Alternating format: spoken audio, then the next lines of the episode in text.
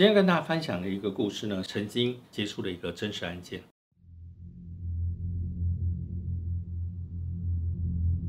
一个清早哈，那这个新闻记者呢，在打电话给我，他说：“老师，呃，有一个刑案，那你可不可以跟着我们到现场去啊，看看现场有没有什么样的呃灵异的状态，呃，我们可以做节目。”那于是呢，呃，这个记者就跟着这个摄影师啊，包含这个司机大哥，啊，我们上了车就直奔这个发生刑案的一个现场。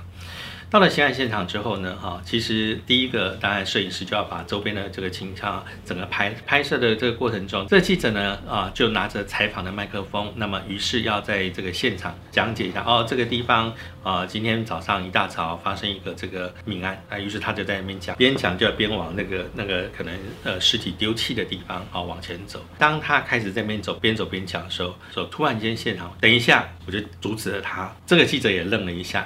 哎，怎么会老师会在这个时候阻止我继续往前走？摄影师就把这个呃摄影机稍微停了一下，然后记者就回头问了我，他说：“老师，你呃为什么不让我再继续往前走呢？”我说：“哦，因为其实呢，你再往前走就会踩到他原本尸体的那个地方。”他说这样看不出来啊，你怎么知道在这里呢？我说：“哦，没有，因为这个往生者的灵体他还在现场。”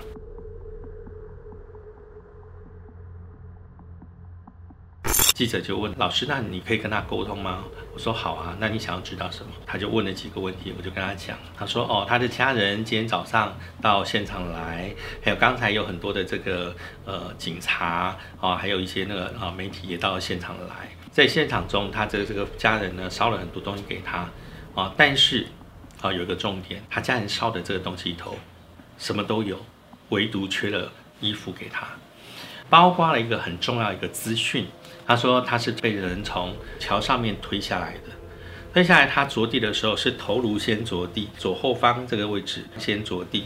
那因为压迫撞击的关系，所以他的颈骨往内压迫，所以他这个地方断掉了啊，第几根肋骨断掉。所以我就把这个呃整个他所叙述的哈的部分就详细的跟记者说明。哦，那大家说明完以后，反正因为没有验尸报告嘛，那时候大家也还不知道这些事情。于是那一整天就为了这个命案，哈，跑了好多个地方，希望能够采访到更新进一步的讯息。啊，突然间有人通知杀他的歹徒好像抓到了。啊，那正在这个抓到警察局，于是呢，我们就飞车，那么就往这个警察局迈到这个前进。当车子到了警察局门口的时候，我想说啊，那你们记者进去采访，对不对啊？那我的话呢，就在旁边哈，我记得是一个一个水族馆。那我想说，我就在这边在那边逛逛好了。你要等他测谎完以后啊，才会知道很多事情。那我想在这个过程中，我是比较没有办法直接参与的，所以我就在旁边先逛一下好了。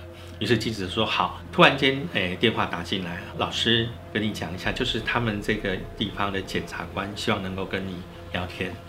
我说啊，检察官，检察官要跟我聊聊天，聊什么天呢？他说，因为我们刚才在问检察官的时候问了一些问题，那于是呢，我就把老师早上跟我讲的说，他是说被桥上推下来，撞击到这边哈，然后撞击到哪里，然后哪里哪里哪里受伤。那于是啊，这个检察官呃希望能够跟你聊一下。那我说哦好啊，那那不然你你们出来带我好了哈哈。于是他们就出来啊，要带记者就要带我进去。为什么这个检察官要找我进去跟他聊天？原因就是他检察官当时非常的震怒，因为他觉得验尸官的验尸报告怎么可以在。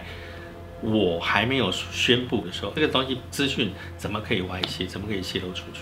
这个记者也吓了一跳，他说：“哦，没有，没有，没有，没有。其实是因为早上的时候，我们跟老师，老师在现场跟这个女生的灵沟通了以后，发生了一些状况。那检察官觉得非常的好奇，他希望老师能不能进来帮我们指认一下这个啊，目前这一位他是不是当时的凶手？”进去之后，检察官就跟我聊天了。其实检察官非常的好奇，因为他说，因为这个报告其实我没有跟任何人透露，可是他们却把里面的每个位置都讲得很清楚，而且从桥上推下来到这个这个点上，这一些部分完全无误。那所以我们想要知道老师你是怎么样的。那于是我就把早上整个沟通的情况又再跟检察官叙述一次。检察官这时候就说，他们里面测谎马上就要结束。你可以帮我躲在这个后面哈后方，看一下他是不是当时杀害他的凶手。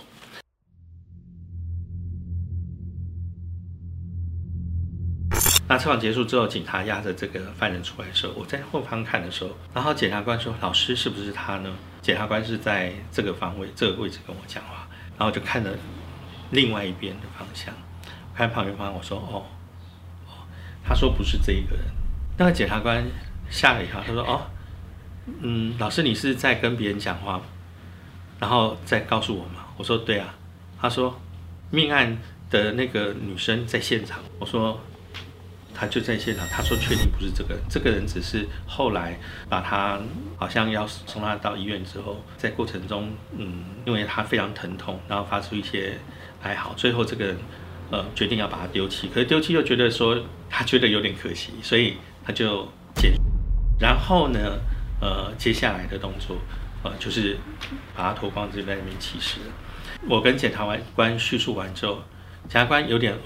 惊讶，跟他们推测的其中有一个点上面是很像的，但是因为他觉得说，既然不是他，我刚好这边有无主的人，你可不可以帮我指出里面有没有可能是杀害他的凶手？好，于是我们就呃跟着记者，跟着这个检察官就到这个。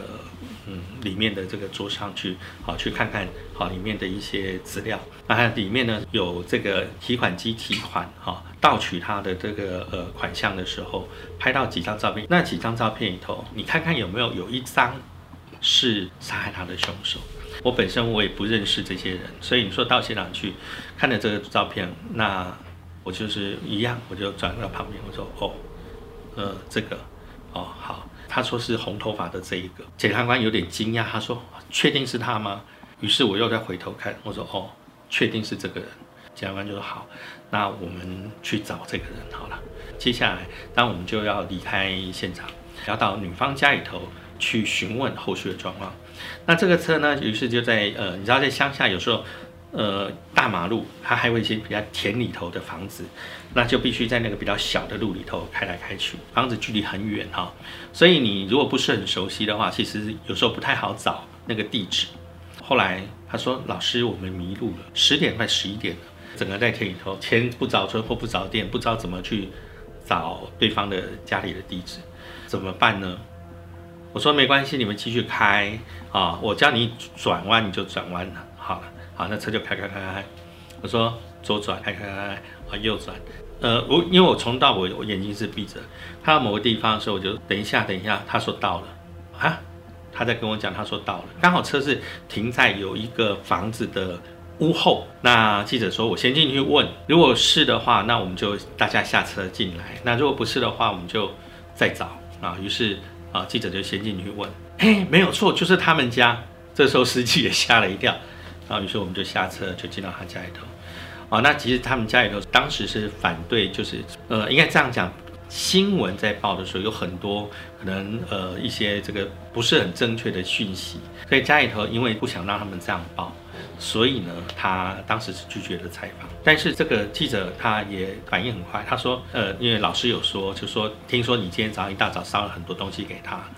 但是呢，好像你女儿的衣服。这时候，这个父亲有一点惊讶，他说：“你们怎么知道我没有烧衣服呢？”老师说，他跟你女儿灵魂沟通以后得到的答案是这样子。我好，于是他就出来叫我们进去，好，我就跟着就进去到里头。这时候家人就开始跟我问了一些问题，然后问了问题之后，他说：“那老师，那接下来怎么办？”我我们当时真的是准备很多，但我真的就疏忽了，没有准备到衣服，我不晓得他。会因为这样子没有衣服穿，我说没有关系，你明天准备一套他最喜欢的衣服，啊，然后再到现场再烧给他就好。那这个时候他就说，那这个凶手有没有办法抓到？我说没关系啊，你帮他把这衣服准备好烧给他以后，马上很快的就破案。那家人就想说，到现在也还没有确定的那个答案嘛，哈，那你说烧了以后就会那个吗？那不管吧，反正至少他所接受到的讯息到现在为止，都还跟现况还蛮符合的。于是第二天，呃，父亲就真的准备了一套衣服到现场烧给他。而这个案件呢，也很迅速的在这个媒体当天我们采访的那一段曝光之后，第四天抓到了凶手，而且就是在现场那五张照片里头被指出来的那个人。原因是因为当时这个年轻人可能在啊旁边的时候呢，啊看到这个女生啊临时起意，他觉得对方啊身上有钱。于是，在桥上拦截了他，在这个抢劫的这个过程中，把对方从桥上推下去。可是因为底下呢有一些泥土是比较稍微松软，因为甜嘛哈，所以他撞击到之后并没有立刻死亡。而后来我们提到监视那个男生呢，事实上真的是在后来经过的时候发现了他，只是他鬼迷的心窍，想要载他到医院去。好，然后在过程中又觉得这样子可能会牵扯到自己身上，把他带到无人地方，那么后续做接的动作。我们常常讲说，人在做，天在看，不要觉得说都没有人，那么当事者已经死掉了，这个事情就不会啊被发现。所以呢，可以作为一个这个提醒跟警示。